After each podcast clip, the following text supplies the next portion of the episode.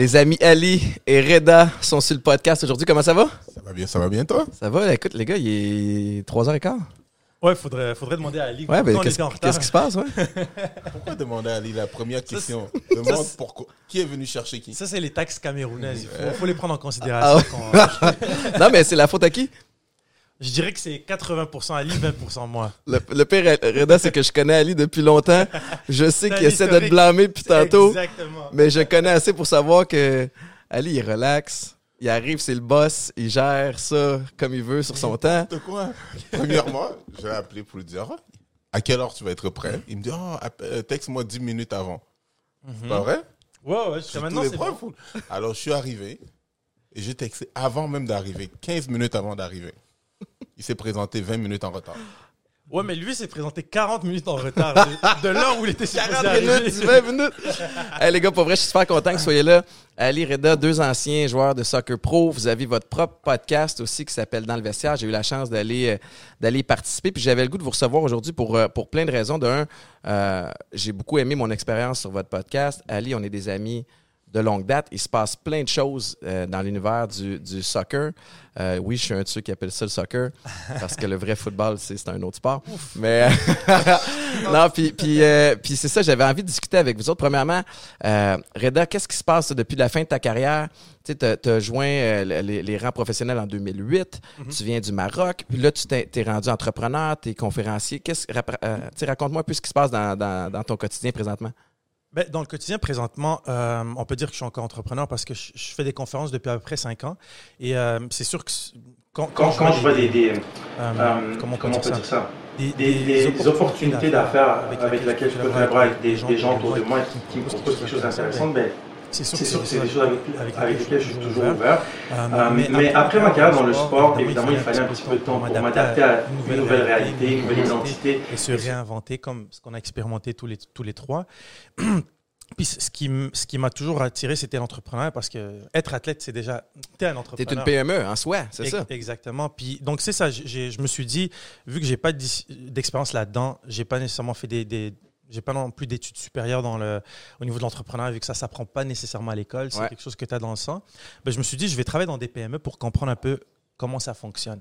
Et euh, à travers mon expérience, ben, j'ai travaillé dans, dans différentes industries, euh, euh, comme comme quoi, principalement en vente, parce que c'est ce qui venait le plus naturellement. Ouais. Ouais. euh, Est-ce que, le que le que fait pour l'impact t'aidait à, sais, euh, avec des, mettons, de briser la glace ou des, des, des C'est meetings sûr. initiaux? Puis des... ouais, c'est sûr que ça ouvre la porte. la porte parce que les gens les gens te te connaissent un petit peu plus, mais euh, après la vente, c'est complètement différent de mes débuts. Donc, euh, c'est sûr que je devais améliorer mes compétences. Puis c'est là où le, le mindset d'un athlète est venu m'aider parce qu'il faut que tu sois obsédé à, à trouver des nouveaux, à apprendre des nouveaux skills Ouais. et de les mettre justement à l'épreuve. Toujours envie de progresser. Toujours envie de progresser. Puis euh, c'est ça, j'ai j'ai eu quelques expériences comme ça qui m'ont permis de mettre un pied, disons, dans le monde de- des affaires. Puis je voulais travailler dans des PME pour avoir une proximité avec euh, le chef d'entreprise pour que je puisse poser des questions, comprendre, OK, pourquoi tu as pris cette décision-là? Puis en même temps, comprendre les différents départements euh, qu'une entreprise a.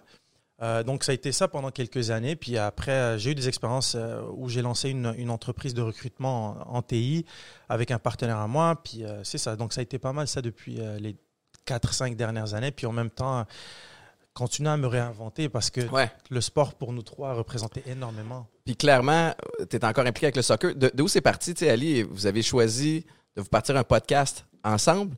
Pourquoi? Premièrement, parce qu'on est différents. OK. Euh, deuxièmement, parce que on n'est pas toujours d'accord au même sujet, mais l'opportunité que, euh, ou bien la, la- le genre de personne que Reda est fait en sorte que ça t'amène, que- ça t'amène quelque chose de Une réflexion. euh, voilà, complètement différent. Donc, c'est pas un yes man qui va, qui va te répondre oui, oui, oui, oui. On a des bons débats. Et deux fois, on, on est d'accord de ne pas. de pas être d'accord. Ouais, c'est ça. Sinon, deux fois, ça commence à chauffer, comme tout à l'heure dans la voiture. Ali, on est, on est amis depuis longtemps. On, on s'est entraîné. Euh. j'ai trouvé une photo de toi. Je sais que la transition de carrière n'a pas été facile. Est-ce qu'il y Euh, avait des dreads dans la non, j'ai trouvé cette photo-là. Ali, euh, je suis content que tu te sois repris. Explique-moi. Explique-moi ce qui s'est passé en transition de carrière. Je savais que euh, tu allais montrer cette connerie-là. Je sais pas c'est qui qui a fait ce Là, montage-là. c'est extraordinaire. Parce que c'est surtout que je sais exactement quelle photo ils ont pris, puis je t'en parle à chaque fois que je vais chez toi. La, la photo. Parce que il y a quelque chose, Reda, que, que j'ai beaucoup admiré chez, chez Ali, puis depuis que je suis tout jeune. Puis, puis, puis il le sait parce que les joueurs de soccer, je sais qu'il y a une grosse game de faire semblant de se faire mal sur le terrain pour attirer. Puis on a, on a ri là-dessus tellement souvent. Mais Ali, pour vrai, tu un de ceux qui était le plus agressif sur le terrain. Et j'ai toujours admiré cette, euh, cette hargne-là, cette fougue-là que tu avais. Mais c'est- puis c'est c'est de prendre la plus belle photo que tu as en carrière puis de la mettre sur un gars qui mange un burger. Je trouve ça écœurant. Mais d'ailleurs, tu es en shape en tabarouette. Là, on le voit. Là, tu t'es permis de mettre un petit Ah. chandail serré à soir. Là. Bon, c'est pas vraiment, ça fait quelques années, je me suis pas pris en main, mais bon, j'ai eu beaucoup de d'autres projets que je travaillais dessus. Donc, mais bon, de temps en temps, il faut se lâcher. Mais tes je- projets, je veux, je veux y revenir. Puis ton histoire me fascine. Reda, je connais moins la tienne, puis je vais vouloir l'entendre. Mais Ali, je veux que tu me parles de. euh, si t'es à l'aise de me parler de, de ton enfance. Toi, t'as t'as grandi en Afrique jusqu'à 11 ans avant d'arriver ici. Tes parents sont arrivés au Québec avant toi. T'as été tout seul là-bas pendant. Tu t'es-tu à l'aise d'aller là? Mais oui, il n'y a pas de problème. On est là pour se dire les, les vraies choses. De toute façon, on s'est toujours dit ensemble les Ouais. vraies choses. Ouais, ouais, c'est une. euh, parce que je ne parle pas beaucoup de ça, même ça m'a pris des années avant de parler parce que je n'ai jamais voulu avoir la pitié des gens. et Je déteste ça. Moi, j'ai toujours trouvé que la pitié me tue. Quelqu'un qui a pitié de moi, ça me, Ah ouais. ça, me- ça me, ça, ça me fait plus de mal que de bien, la pitié. Donc, c'est pour ça que je n'ai jamais voulu parler de ça. Et je trouvais pas que c'était, euh, excuse l'anglicisme, relevant de Mhm. parler de ça? Parce que à la fin de la journée, le produit fini, est-ce que je l'aime? Ouais. Oui. Alors, il n'y a pas, c'est qu'une belle histoire. Alors, moi, j'ai grandi en Afrique. Je suis né, euh, euh, quand je suis né, mes parents, mon père a eu un concours de, parce que mon père, c'est un intello. C'est une des personnes que je sais le, le- les plus intelligents que je connais, pas parce que c'est mon père, parce que je parle avec lui. Quand je parle avec d'autres, j'ai l'impression d'être intelligent. c'est Mais pas avec ton père. alors, donc, lui, il a eu un concours euh, en Afrique. C'était 2500 concurrents et il choisissait un pour une bourse Une bourse de? d'études au Canada. OK. C'est ton père qui a gagné ce concours-là. Exactement. Donc- fait que lui a eu la chance de, de s'exiler ici. Exactement en études avec ma mère. Wow. On l'aurait pas connu hein, s'il avait pas gagné. euh, Exactement. On t'aurait pas connu. Ben si non, c'est ça. C'est- ce- ce C'est fou les circonstances des fois. Incroyable. Alors, quand ils sont partis, moi, ils m'ont laissé avec euh, la famille en, en Afrique. euh, c'était mes tantes et à chaque fois, c'était, ça a toujours été beaucoup de relations, pas abusives, même physiques. Bon, physique, c'est normal en Afrique. Écoute, Ça fait partie de la ça fait culture. partie de la culture, il n'y a rien de mal à ça. Donc, mais aussi, il y avait beaucoup la manipulation parce qu'ils voulaient. Mes parents sont partis en Amérique, donc pour eux, ils pensaient qu'ils gagnaient beaucoup, beaucoup de sous Je en comprends. tant qu'étudiants ou quoi que ce soit, dans beaucoup de manipulation.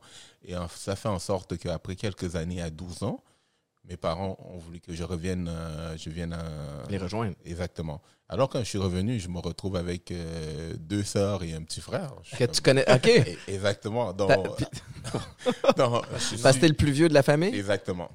Puis, Alors, pour moi, c'était un choc. est-ce que il y a une partie de toi, parce que tu sais, tu as 12 ans, tu vois pas les choses avec la même perspective. Est-ce que tu leur en as voulu d'être parti sans toi? Oui, Combien de temps ils sont partis sans toi? à peu près 11 ans. Wow. 11 ans. Donc, et puis, j'ai vécu de, que ce soit chez mes tantes, ma- ma- mes cousins, mon cousin, mon oncle. euh, Fait que il fallait que tu réapprennes qui étaient tes parents Voilà, là. exactement. Et deux fois je ris souvent. J'ai fait une anecdote, une anecdote de. Je suis parti de la jungle à la jungle. Oui. Quand je suis parti de euh, du Cameroun, je vivais avec ma grand-mère et on était dans la forêt.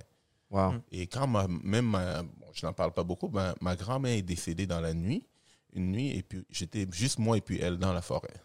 Wow. Et il fallait que j'attende le lendemain matin Ben non. pour aller demander de l'aide.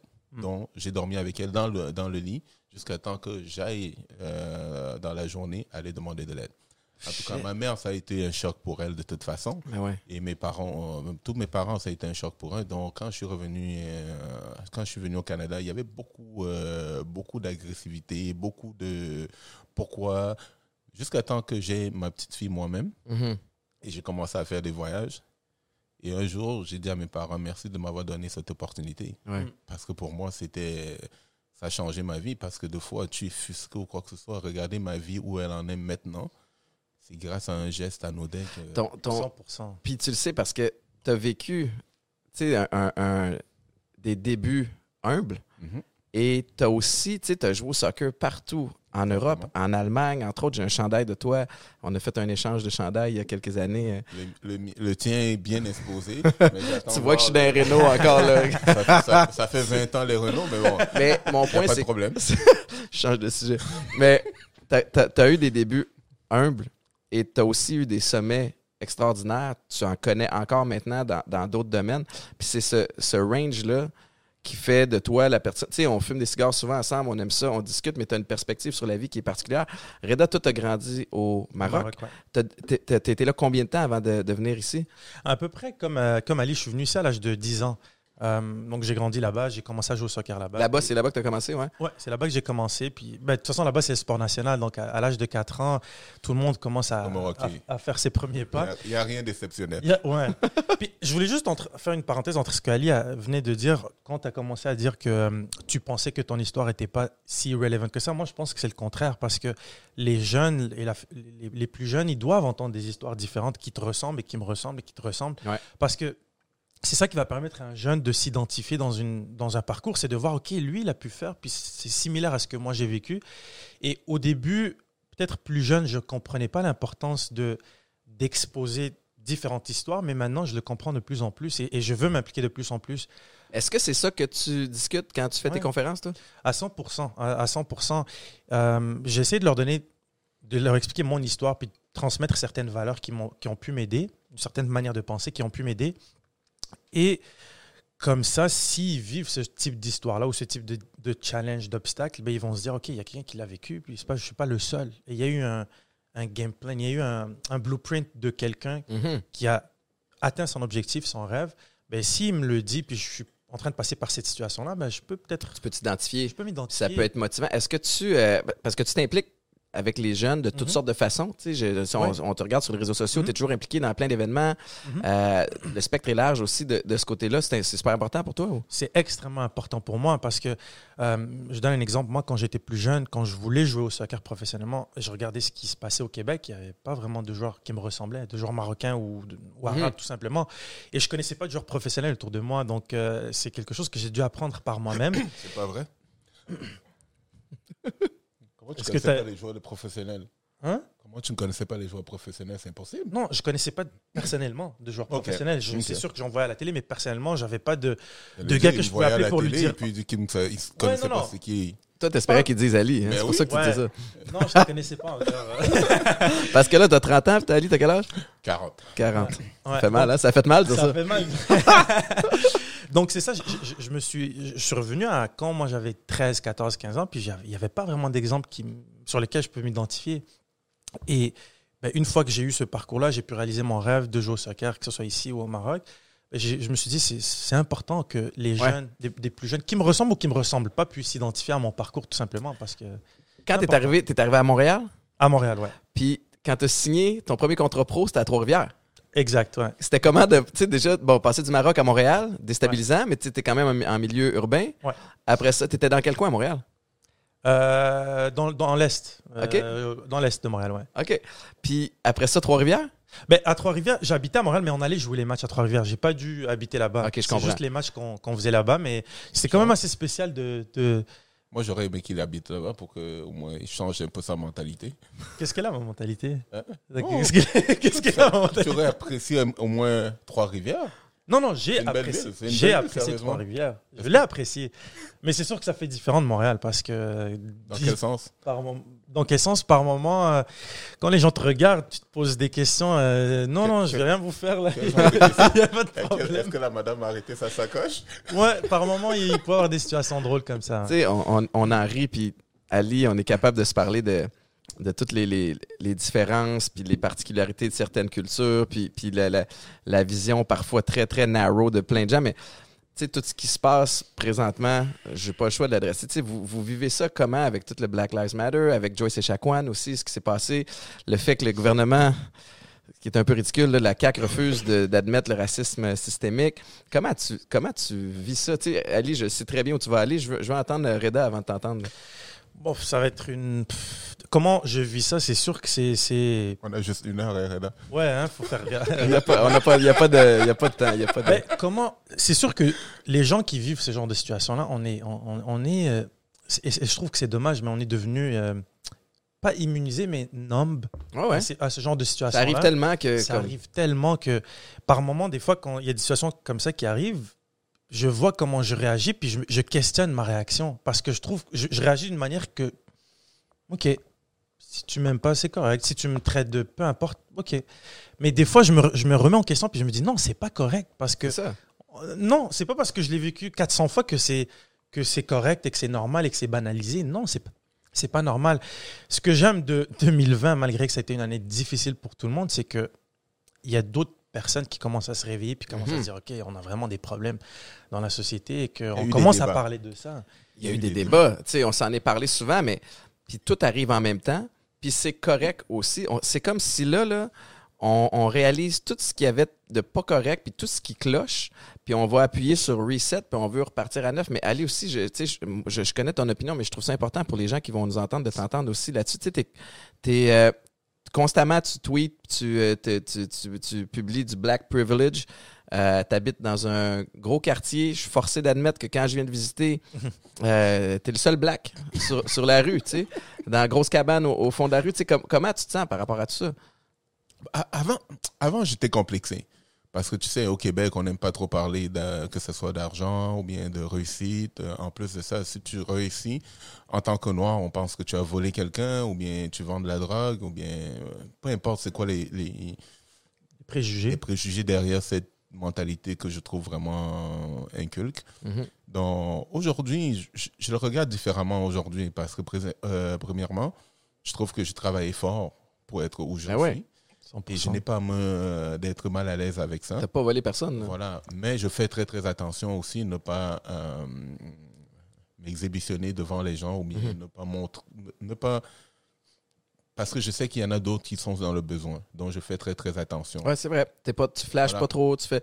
Puis aussi, je remarque, c'est une, vraie question que j'ai pour toi que je t'ai jamais posée, mais euh, tu fais très, très attention à ton voisinage. Oui. Euh, je, quand, quand les fois où j'allais chez toi, je vois tu, tu, es toujours le premier à saluer les voisins. Tu es souvent installé en avant, en train de fumer ton cigare, puis tu es, vraiment le, le- le- très, très friendly avec tout le monde. Est-ce que c'est vraiment comme ça que tu es ou est-ce qu'il y a un petit côté où tu le fais parce que tu veux justement briser le préjugé du black dans le gros quartier? Premièrement, c'est ça. C'est c'est plus pour ça, parce que en plus de ça, si tu n'es pas euh, accessible, donc en tant qu'ex-joueur de, de, de soccer, des fois les gens ils trouvent que tu es peut-être hautain, Mhm. et personne ne peut te parler parce que tu te la racontes ou quoi que ce soit, mais la plupart même de fois ils ne savent même pas qui je suis. Mais même dans la rue, ils vont te dire, mais le voisin en face, il est super sympathique. Et puis même quand je fais un barbecue, je vais être devant la porte de tout le monde, frappe, venez. Et la dernière fois, Reda, il, est- il était là, tout le voisinage était là, on, a- on s'est amusé. Et puis mon voisin, il m'a- il m'appelle et puis il me demande, il dit, mon Dieu, je n'ai jamais vu des blagues aussi bien élevées que ça. Il y a un problème dans ce commentaire-là C'est- ça se veut gentil, mais c'est aussi insultant. Extrêmement insultant. Ça dépend de qui ça vient. Parce que quand tu as été élevé dans un environnement qu'on t'a montré que le, le black, c'est un sauvage, ou bien c'est un voleur, ou bien peu importe les noms qu'on peut l'attribuer, mais deux fois, ce n'est pas. C'est qui C'est l'ignorance. Voilà. C'est plus de l'ignorance que du Voilà. racisme. Donc, ça dépend comment ça sort. Donc, tu vois qu'il a été vraiment agréablement surpris. Et pour moi, ça m'a fait plaisir de pouvoir changer sa mentalité Mhm. et de pouvoir dire, oh, il y a, Il faut que tu sois patient. Pareil, tu sais, c'est. Mais ça fait partie de l'éducation des gens parce que si on est toujours en train de répondre en, temps- en- en- agressif, Ouais. on est en train de justifier euh, leur façon de penser. Mhm. Exact. ouais. Alors, il faut que tu changes cette façon. Je ne dis pas de faire au-delà de mes convictions. Non, j'en ai, j'en ai rien à foutre. hein. Je, je le dis honnêtement. Si il pense à, il a sa façon de penser, ça c'est à lui.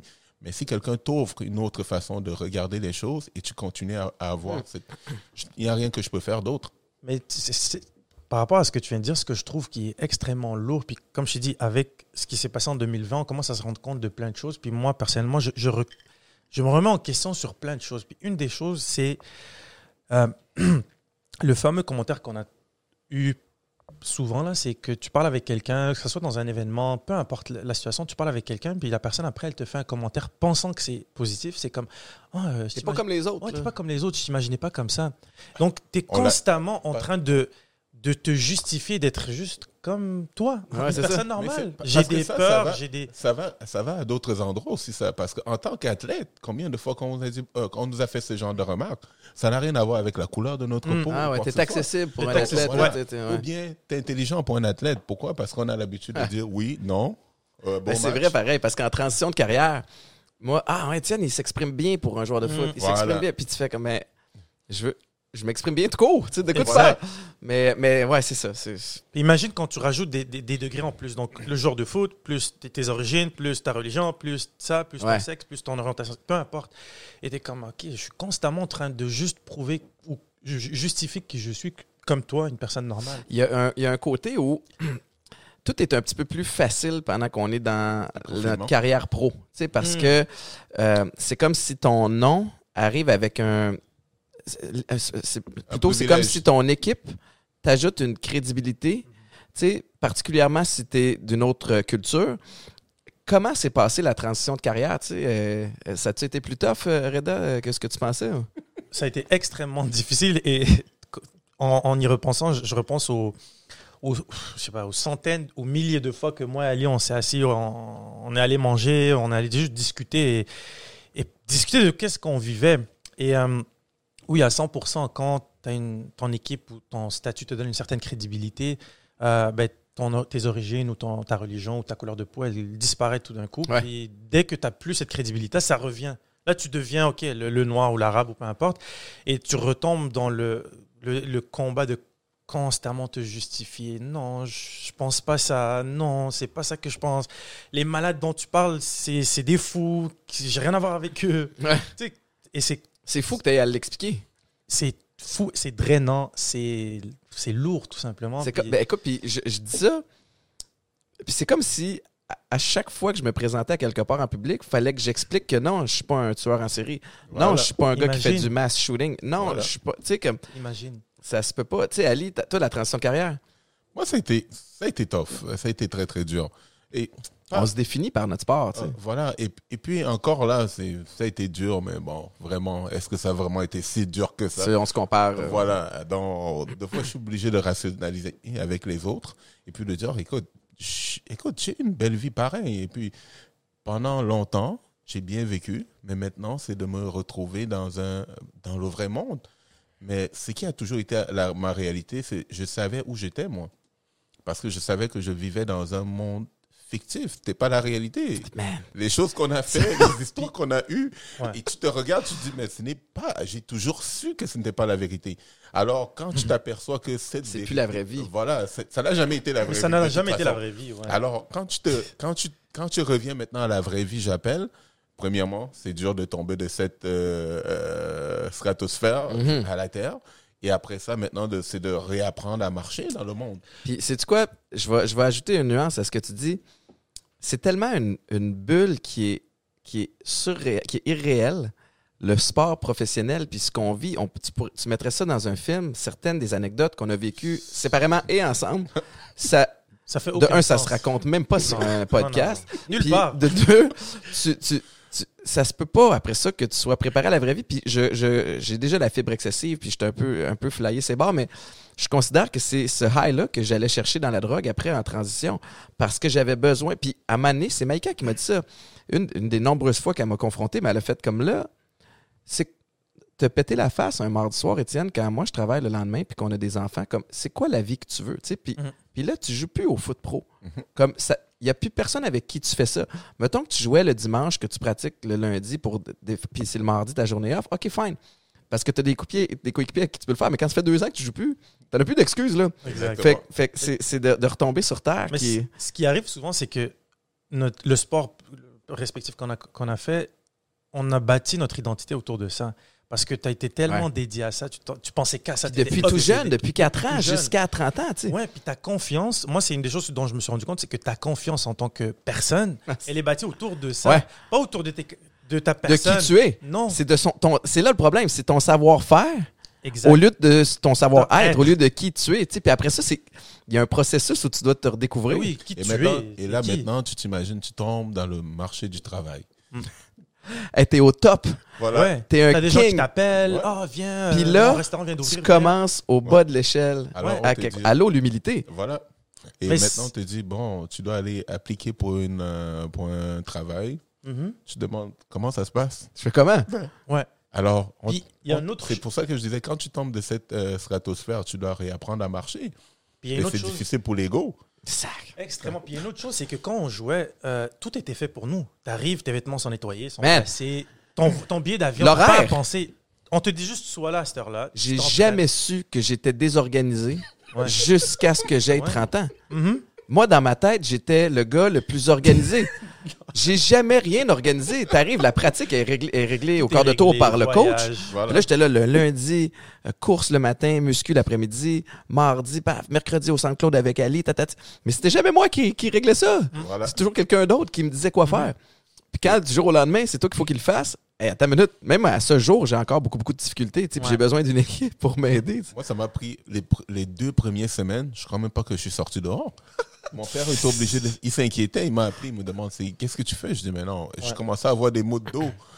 J'étais tellement couché pendant deux semaines. T'étais des, des plaies de lit, là. Ouais, ouais. Mais Ali, au- aussi, tu sais, t'as as une bonne famille. Ouais. Tu sais, t'as des parents qui sont. Ta mère est en affaires. Elle a énormément de succès dans les cosmétiques. Ouais. Comment ça s'appelle, son entreprise, si tu veux la Car- plugger? Ah, Carolis. Elle fait des produits de cariderme. euh, pro- elle a commencé pour des pro- produits de black, mais je crois que Elle- sa, sa clientèle même cible maintenant, c'est plus de blanc que de black. Parfait, Parce ça. que tout le monde a apprécié son produit. Donc, Répète le nom. Carilis. Carélis. Ce nom qui arrive me dit quelque chose. Hmm. Parle-moi donc de. Le seul qui arrive que je connais, c'est. Voyons, c'est. euh, Il était à Occupation Double, tu le connais-tu? Oui, je connais bien. je fais des blagues parce que Kiari, qu'on connaît d'Occupation Double, euh, là, il est de retour cette année, mais il était dans la version de, de l'an du dernier, Sud. d'Afrique du Sud. Euh, c'est ton frère, Bien sûr, C'est mon ton- petit frère. ton jeune frère. Comment. euh, je sais- parce, parce que tu jamais suivi Occupation Double avant. Non. Et là, là, tu le suis? Non. Allez, dis la vérité. Tu le suis contre ton gré parce qu'on t'en parle tout le temps. C'est ma mère qui va m'en parler ou mes soeurs qui vont m'en parler. Qu'est-ce que ton père il avait dit? Qu'est-ce que ton père avait dit au Casino de Montréal? Il avait, ton père avait été en onde puis il avait dit à la, à la copine de Kiari à ce moment-là, euh, il avait fait un call vraiment drôle. Ah, je Euh, me rappelle même plus. Quelque chose que- par rapport à, à- à- genre, euh, t'as-tu déjà eu un Africain euh, ou... euh, elle- elle a fait l'expérience, euh, euh, je crois qu'il avait dit full, euh, elle a eu l'expérience As-tu l'expérience complète africaine? Voilà, Ton père a dit ça? Je te jure. ah ouais, ouais, live euh, à la télé, là. Ça, écoute, ça a fait les manchettes, c'était vraiment drôle. Et mon père, il ne voulait même pas parler, hein, il voulait même pas, parce que mon père est comme moi, tu le vois tranquille, mais quand il ouvre, quand il décide de parler, il va te, il, il va te sortir des Puis théories. vous lui aviez pas mis en garde de pas trop parler? Oui, Puis il l'a pris comme un défi. exactement. Avant qu'il participe à, à l'émission, c'est quoi les préjugés que tu avais ou que la famille avait sur le- les participants?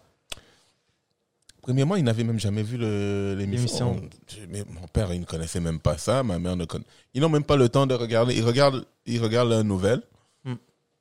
et ils s'informent et c'est tout. C'est tout. Donc, ils ne regardent jamais. Mon père, tu vois, il regarde le foot, il regarde le vrai soccer. Le vrai. le vrai. Donc, il regarde le foot. euh, son week-end est pris, il regarde le foot, écoute, il m'appelle, il commente, et- il devient émotionnel. Il- Il est pire que moi. euh, il regarde ça après. Il est le pire critiqueur que tu n'as jamais vu. Mais il fait du sens parce que Ouais. lui, il suit tellement ça, ça fait des années que spécialiste. Hmm. Alors, quand on l'a parlé d'occupation double, euh, il s'en foutait. Il dit, ah, télé-réalité, bon. Mais Kiari, c'en est un qui a vraiment bien euh, sorti. Il y a d'ailleurs lui aussi à son podcast où- Ouais. où, j'étais allé. euh, un très, très bon. Kiki euh, Love You. Ouais, Kiki Loves You. Puis, puis il est retourné cette année. C'est une belle opportunité. Puis c'en est un qui, je trouve, qui sort bien. Puis reste qu'on dirait ce qu'on voudra, c'est une belle tribune aussi, tu sais, pour une belle école d'apprentissage pour tout ce qui est une production de télé, pour apprendre en communication, pour, puis, tu sais, pour apprendre à comment se comporter Parce que en moi, public moi- aussi. là. 100%. Moi, ce que, c'est, c'est que je peux le donner que, qui a été très, très bon pour lui la, la première année, Et bon, j'ai regardé un peu plus parce que même moi-même, je ne savais pas. On m'a obligé de regarder. Bon, euh, finalement, j'ai regardé un peu plus longtemps. Et c'est que j'ai bien aimé de, de, de voir que il a pu présenter une image. Et on parlait de ça tout à l'heure, d'un black avec des dreads. Euh, quand peut-être on pensait que c'était un sauvage, c'était un inculque. Mm. Donc, il a présenté une image de. C'est pas qu'il a présenté. De toute façon, C'est lui-même. c'est ça. Exactement. Chez nous, tu ne peux pas, tu ne peux pas sortir de la maison si tu ne peux pas tenir une conversation. Mhm. Tu ne peux pas faire un débat, sinon mes parents ils vont te, ils vont te bouffer, ils vont te respirer. tu vas jamais avoir le droit de parole. Ouais. Donc, j'ai toujours su que c'est quelqu'un qui est extrêmement intelligent. Je, je- en, en t'entendant parler, je viens de, me- de- de penser à quelque chose. C'est, drôle comment, exemple, ton frère, il passe à une, à une télé-réalité, puis ce, que, ce à quoi tu as pensé, c'est qu'il représente bien une communauté. Ouais. Mais un candidat qui est américain, un candidat qui est suédois ou un candidat qui est québécois, on va pas dire il représente bien. Parce que tout, c'est toi, tu fais ce que- Ouais. Si tu es quelqu'un de bien, tu es quelqu'un de bien. Si tu es quelqu'un de mauvais, tu es quelqu'un de mauvais. Si tu es quelqu'un de bizarre. En même Mais- temps, c'est comme quelque chose qui est nécessaire, tu sais, puis on, on- on regarde, puis, puis du côté de la production d'Occupation Double, ils font beaucoup, ça se sent, là, qu'ils font des efforts pour Oui, intégrer oui, oui. plein de gens. Mhm. Euh, tu sais, toutes sortes de body types, toutes Ouais. sortes d'orientations sexuelles, toutes sortes de, puis, tu sais, de, de, de nationalités, puis c'est... Il y a un côté où je peux comprendre que tu grinces des dents et tu fais comme ah. Puis en même temps est-ce que c'est pas un peu nécessaire? Parce que tu sais si on veut vraiment qu'il y ait un changement puis les gens doivent s'identifier à tu sais, je sais pas c'est quoi la- la- la- la- les statistiques de quel type de personnes écoutent Occupation Double, mais clairement, si tu veux aussi t'adresser à plein de gens, dans un- on est dans, quand même dans une ville à Montréal où il y a le, multiculturalisme est, est assez important, mais, mais je peux comprendre qu'à donné, ça serait le fun qu'on soit rendu, qu'on Ouais. arrête d'être juste en chemin. là. Mais Ouais. tu sais ce qui m'a, fait un peu, euh, c'est récemment, je crois que il y avait une, y avait une annonce hein, sur Occupation Double et puis mon, mon fils, on était dans ma salle en train de regarder euh, euh, l'information et il y avait euh, deux, deux, Oh. filles. Trop d'alcool. il, y a, il y a deux filles qui se sont embrassées à Occupation Double. Mhm. Et mon fils se tourne et dit, papa, mais c'est quoi ça? Oh, t'avais pas eu cette conversation-là. Alors, je me retourne, je dis, mais je l'ai expliqué, c'est normal, c'est deux filles qui s'embrassent. Et puis, mais ce que j'aimerais j'aimerais voir une fois, et puis j'au- j'aurais aimé voir que le débat des Noirs soit aussi malaisant. Parce que quand on éduque aussi, si on veut montrer la diversité, il faut aussi qu'on montre, on met ce débat de mal à l'aise que je dois expliquer à mon enfant, mais papa, pourquoi le monsieur il tient sa sacoche ou bien la madame tient Ah. sa ca- sacoche Quand je passe à côté. quand je passe à côté. Mm. Et que ça soit aussi malaisant à la télé que c'est l'est avec moi et mon fils quand il regarde deux femmes s'embrasser. Mhm. Ce qui est tout à fait normal parce que, euh, écoute, Il sait pas, pas- voilà, il ne sait pas, il pose des questions. Et ça faisait, c'était la deuxième fois que ça m'arrivait. Parce qu'il y a une fois, je regardais les nouvelles euh, à un canal très populaire et il y avait un, un monsieur, mais il avait euh, des cheveux de femme et puis tout. Il dit pourquoi le monsieur est déguisé en femme? Et il fallait aussi que je l'explique ça. Mhm. Et puis moi, j'ai toujours trouvé que pourquoi ce, ce, ce débat n'est pas aussi malaisant à la télé Mhm. Mhm. On Le fait semblant. de- C'est voilà, comme on débat- passe par-dessus. Voilà, voilà, donc le débat de oh que ce soit la- les noirs ou bien, ou bien d'autres euh, races, ça devrait aussi être malaisant. J'ai l'impression qu'il est sur les, qu'il est très visible sur les réseaux sociaux. Tu sais, on, on- on s'en est parlé aussi, mais tu sais, avec la pandémie, plus de gens chez eux, Mm. plus de gens avec plus de temps, Mhm. avec tout le stress puis l'incertitude. Il y a eu beaucoup, beaucoup de lait euh, sur les réseaux sociaux, puis il y a beaucoup de gens qui vont cracher leur haine là, puis on dirait qu'on a découvert. euh, Les réseaux sociaux. ouais, puis Mais le vrai visage voix- des gens. le vrai la- visage des ouais. gens. Non, c'est même pas le vrai visage parce que ça, ça a toujours existé. Parce que même quand on, on, on se parle souvent et puis aujourd'hui, je dis, oh, il y a beaucoup de racisme ou bien de tension, que ce soit aux États-Unis ou pas. Je dis non, parce qu'aujourd'hui, la seule différence, c'est les téléphones aujourd'hui. Mhm. c'est beaucoup plus médiatisé et puis tu ne peux plus contrôler cette information. D'habitude, euh, si un noir était assassiné aux États-Unis, on le jette dans le lac, on n'en parle plus. Les réseaux, les réseaux de euh, canaux, ils décident qu'est-ce qu'ils vont passer. Peut-être c'est trop choquant pour lever les débats à ce moment-là. Ouais. On ne va pas le passer, on passe d'autres choses. Mhm. Voilà comment aujourd'hui. Maintenant, tout est adressé. Voilà, tout est adressé parce que si ce n'est pas adressé, tu vas le voir dans un feed euh, sur Facebook ou sur euh, Insta ou peu importe c'est quoi les réseaux. Alors, c'est beaucoup plus difficile. De se voiler les yeux de ce débat.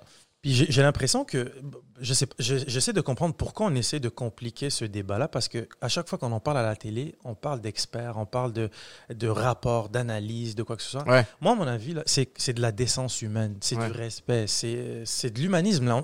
Mais ça, c'est probablement politique. Tu sais, comme on, crée un, on, on a créé un groupe pour se pencher là-dessus, pour prouver qu'on c'est important. Et qui qui, est le- ce qui me fatigue, je veux dire, parce que des fois, je trouve qu'il y a beaucoup d'autres choses importantes. Et puis, même quand on parle entre nous jusqu'à jusqu'à présent, je trouve toujours que on diffugue vers ce débat.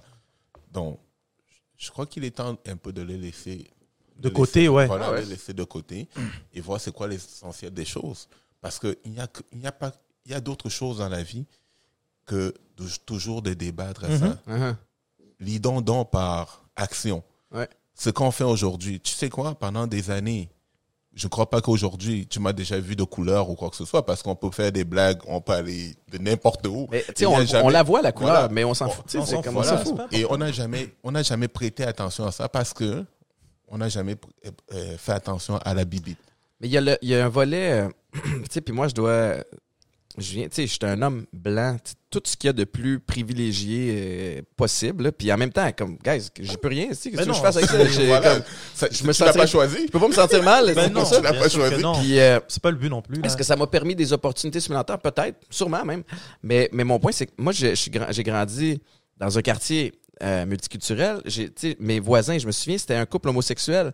Puis Voilà. quand ils partaient en vacances, c'est moi qui allais euh, arroser les plantes, euh, euh, nourrir le chat. Puis je me souviens, je me, souviens, j'étais, j'étais rentré. Parce qu'il y avait une chambre à coucher. Deux gars qui étaient là. Tu sais, moi, dans ma tête d'enfant, je pensais que c'était des colocs. Puis dans, le, dans leur chambre à coucher, il y avait un gros spa en plein milieu. Puis là, j'avais demandé à mes parents. Puis je me souviens de ma mère qui a fait comme Viens, on va s'asseoir. Puis je vais t'expliquer. Mais, mais mon point, c'est que il y a aussi le, le fait que je sais pas s'il y a moins de racisme dans le sport. Tu sais, parce que le sport, puis c'est pour ça que je veux faire autant d'activités physiques avec mes enfants, on tisse des liens particuliers, 100%. même si on est, on, on, on n'a jamais joué ensemble, parce qu'on n'a jamais joué le même sport, mais on s'est entraîné tous les hivers de temps Il y a à trois, quatre fois semaine. Puis, tu sais, l'adversité, des journées où tu es plus down, puis il y en a un qui te, Qui te pousse, remonte voilà. le moral. Euh, Il y a quelque chose d'ultra thérapeutique. Tu sais, on parle pas juste de performance puis de sport. À un moment donné, tu ventiles, es comme ça devient une espèce de session de psychologue. Fait que, avec tout ça, les amitiés s'accélèrent. Tu sais, comme les, les gars avec qui vous avez joué, tu sais, je veux dire, même si, si tu les vois pas pendant 4-5 ans, après, ce que tu as vécu, c'est tellement intense. Fait que, fait que je trouve qu'on est- c'est un setup parfait, le sport, pour 100%. à passer au-delà des cultures. Puis tu le sais, quand tu es dans une équipe avec une vingtaine de coéquipiers, dans, dans notre cas, nous autres, c'est souvent 40-50 Mm. gars. C'est pas vrai que tu t'entends bien avec tout le monde. Lesquels, des lesquels différents- tu n'aimais pas Il y en avait quelques-uns. Euh, mais il y en a plein avec qui je serais jamais allé souper, avec qui j'irais jamais prendre un café, même aujourd'hui. Mais c'est quoi? On apprend à se respecter quand même, malgré les différences. Puis c'est souvent ceux que j'aimais pas, puis qui m'aimaient pas, c'était probablement une question d'attitude, puis pas une question de culture, puis de, Non, de c'est ça. upbringing. Et, et ceux-là, même, c'est, deux fois, c'est eux-mêmes que tu as tissé le plus grand lien avec eux. Parce que moi, j'ai toujours préféré, parce que deux fois, j'allais à l'entraînement, il y en avait un qui me détestait. Je savais pas pourquoi. Mais après un jour, je ne sais pas si c'est question de respect ou quoi que ce soit, ou bien il a aimé l'attitude qu'on est allé durant un match, ou juste le fait de l'avoir euh, ouais. ou bien Ah, euh, c'est. Et tout d'un coup, sa vision, Tu sais pourquoi j'ai ma, ma théorie là-dessus? Parce que, de un, dans, dans un sport, dans des sports masculins, euh, il y a beaucoup de mâles alpha ou des wannabe mâles alpha. Puis à un moment donné, il y en a qui prennent leur place. Puis, tu sais, puis peu importe. Le- le- mon point, c'est qu'il y a des, des divergences d'attitude. Des fois, puis à sais, on se voit tous les jours pendant plusieurs heures. forcé Ta d'être fatigue, t'es es brûlé, t'es plus irritable, peu importe. Mais, ultimement, ils se présentent à la même heure au travail, puis ils veulent la même affaire que toi, puis c'est gagner sur le terrain. Puis à Mané, tu as raison. Après quelques temps, ben, je me tiendrai pas avec toi en dehors du terrain, mais sur le terrain, je te respecte, puis tu me respectes, Voilà. puis on va au bat, puis je je choisirais personne d'autre avec qui aller au bat que toi. Puis ça, il y a quelque chose de, De de spécial, spécial. là-dedans. Mais mon, mon point pour, pour rapper ma, mon- ma pensée avec ça, c'était que je trouve que le sport aide à briser ces barrières-là. Je me souviens d'être allé avec, écoute, avec un de mes amis, Adley, qui est haïtien. C'était mon coloc dans le temps, dans mes débuts aux Alouettes. On était allé faire un road trip en Louisiane. On est allé en Nouvelle-Orléans. Puis, euh, euh, euh, tu n'as pas précisé que c'était un noir. C'est un haïtien. Ben oui, oui. Ben, deux fois, il y a des haïtiens blancs. Ah ouais, c'est un haïtien noir. non, puis, tu sais, on avait déjà joué au foot ensemble en Louisiane, puis comme, quand on joue au foot, puis qu'on sortait du terrain ensemble, comme tout était est all good. Mais après ça, en tant qu'adulte, on allait juste là-bas pour se promener. On se faisait regarder drôle Voilà. dans, dans le centre d'achat. Puis là, c'est un autre monde complètement, le sud des États-Unis. Mais un blanc et un noir qui marchent ensemble, c'était comme ça n'a pas de bon sens. Puis il y a du, du racisme de, de tout bord, de tout côté, noir versus blanc, blanc versus noir. Tu sais, c'est- un peu. euh, Mais comme tu as dit, c'est parce que dans le sport, exemple, tu choisis pas avec qui tu travailles. Tu es forcé d'être là. Tes, tes coéquipiers, tu peux pas choisir tes 60 coéquipiers. Mais dans la vie, euh, si tu veux pas parler avec un, un- un Indien, là, tu peux ne pas lui parler. Ouais. Tu peux ne pas avoir à, à être exposé à quelqu'un. Mais dans le sport, tu n'as pas le choix. Puis ce qui arrive, c'est qu'avec la proximité, avec le temps, les, les situations, tu commences à dire Ah, mais il est comme moi, on a les mêmes ouais, objectifs, il est comme moi. Et tu sais ce que euh, une de nos mauvaises, euh, comment on dit, bad habits, euh, mauvaise habitude. mauvaise habitude nous a nous- m'a amené à, à voir les choses différemment. Mm. C'est fumer les cigares. C'est vrai. Parce que avec ça, j'ai tissé des liens avec des gens que j'étais comme, Ouais. je n'aurais jamais eu la chance. Puis on aime le cigare pour la même raison, c'est que ça nous permet de, de se déposer Voilà. pendant une coupe d'heures, puis juste de... Tu peux déconner, mais à un moment donné, les, les vraies conversations rentrent Ouais. aussi, puis là, Voilà. tu apprends à découvrir la personne avec qui tu, avec qui tu brûles le cigare, mais... euh, Parce qu'aujourd'hui, mes, mes voisins, comme on parlait tout à l'heure, c'est des amateurs de cigares. Et puis, ça nous a développé tout de suite un lien. Et c'est le même monsieur qui va dire, oh, viens, viens faire la moto avec moi, ou bien viens à la maison. Que d'habitude, il m'aurait jamais invité chez lui. Parle-moi de la fois où tu as essayé de fumer un cigare en moto. Celle-là, bon, il y a une belle journée. Je vais te la compter parce que même moi-même, j'ai trouvé drôle. J'ai trouvé drôle. J'avais l'impression, j'avais l'impression que mon esprit était sorti de mon corps et puis je me vois, je me jugeais Oh. à travers ça. Lui, il a vu dans sa tête la photo Instagram. Tu sais, sur ma moto, Ouais, le- badass, Exactement. comme ça, le cut-off avec les gros pipes, puis Voilà. le cigare. Mais la C'est pas réalité... passé comme ça. La réalité, écoute, c'est un autre film. C'est un cauchemar. Qu'est-ce qui s'est passé? J'avais l'impression j'avais l'impression que j'allais étouffer, j'allais faire un T'as pogné, accident. t'as- les mains sur le guidon avec cette l'autre derrière. Donc, tu dois Et toujours ça- le. Le taliban en Ça face. te pique Oh. les yeux. Écoute, tu peux même pas respirer. C'était Tu peux quand, pas- ça? Tu peux pas le. C'était quand, ça? Cet été, tu peux même pas le. Ah, tu, peux même pas jeter le cigare parce qu'il m'a coûté cher. je. Alors, je suis là, je suis là en train de me battre avec le cigare. C'est que j'ai fait. J'ai choisi la moto, le cigare. Je me suis stationné. J'ai fumé mon cigare. Oh merde. Mais écoute, c'était la dernière fois. Je suis rentré à la maison. Je n'ai même pas dit. Je n'ai rien dit à personne. J'ai stationné Les la moto. allé te Oui, coucher oui, oui, oui, oui, oui. Ah, j'ai dormi. C'est comme j'étais fatigué. Écoute, c'était le pire cauchemar que j'ai fait. Ah, je vois ça dans les films, le gars qui tient son Ar- Arnold Ouais, qui ouais, tient ouais. son cigare. Ah ouais, non, non, c'est cool, un- c'est cool dans les films, mais Oublie ça, là. Sûrement, il a une fan qui, qui enlève la fumée à travers lui. Ça me rappelle la fois. euh, la fois quand j'étais avec Assoun chez Didier. Ouais. Et t'es venu nous Oh, rejoindre. oui. Celle-là, Hassan Camara puis Didier Drogba. c'était. DJ venait d'arriver à, au- à, à Montréal, alors je l'ai rencontré avant et puis il me dit ah tu peux tu peux venir à la maison. Il faisait ils avaient une activité à la maison. Je dis ah ouais Ali tu peux venir. Je je vais pas aller chez lui les les bras vides. Mais il faut que t'expliques, t'étais où avant? Bon j'étais au un resto, euh, je me mettais bien mon resto près euh, de Il buvait du mojito, hein. Et pas le tien. Alors, je me suis tapé une belle, euh, belle journée. Mais avant, j'entre là en macho, j'ai trois bouteilles. Je, mets- je demande à mon ami, c'est lui le, euh, le propriétaire. Il me dit, euh, mais tu peux mettre tes bouteilles? Je dis, J'étais tellement énervé cette journée-là que des mauvaises nouvelles. Alors, je me demande, est-ce que tu peux me donner un verre, s'il te plaît? Il me donne, Ça, c'est au resto, là. Ouais, ouais, ouais. il me donne un verre de, Deux verres. de Porto. Trois verres. Attends, attends. De Porto. Je dis, c'est quoi ça du Porto? Je prends ça et je, le- je cale d'un coup. Il me dit, Ali, je n'aime pas ton attitude. il me donne la bouteille. Il dit, tu l'as fini, elle est à toi. Je cherchais pas plus pour aller taper mon ego. Le sportif en moi est sorti. je l'ai calé la bouteille. OK. Avant de partir chez Didier, écoute, j'étais sur le bol de toilette. là. Ah non! Ah. La première fois que t'as rencontré Didier Drogba, c'est chez eux, puis t'as vomi chez lui? Attends, c'est pas, c'est pas, c'est pas, c'est pas C'est pas fini, c'est pas fini. ça, j'étais encore au restaurant. Oh! Alors maintenant, j'appelle un Uber parce que je suis responsable, même dans mon. je te jure. tellement drôle. Je te crois. Uber vient me chercher. J'ai pas oublié mes bouteilles. J'ai pris mes bouteilles parce que je m'en vais chez quelqu'un en étant responsable.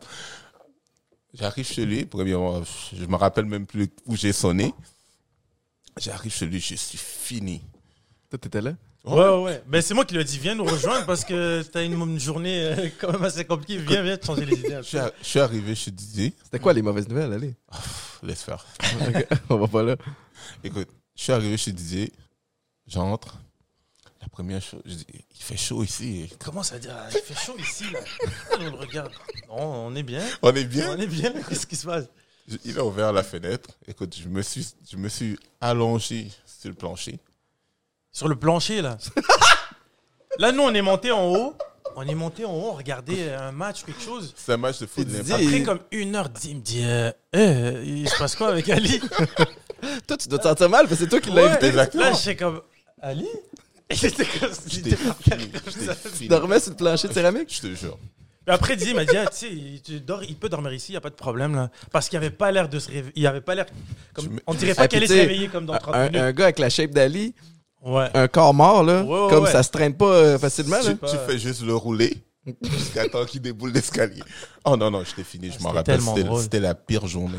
Et imagine maintenant le gars, dormi où, finalement? chaque- J'ai dormi là. J'ai dormi après. On m'a réveillé à peu près 3 ou 4 On heures. lui a dit après. dors, reste là, dors là-bas. Mais il- je pense qu'il s'est réveillé. euh, À quoi? va. 3 ou 4 Tard heures le le soir, matin, puis on l'a- bien.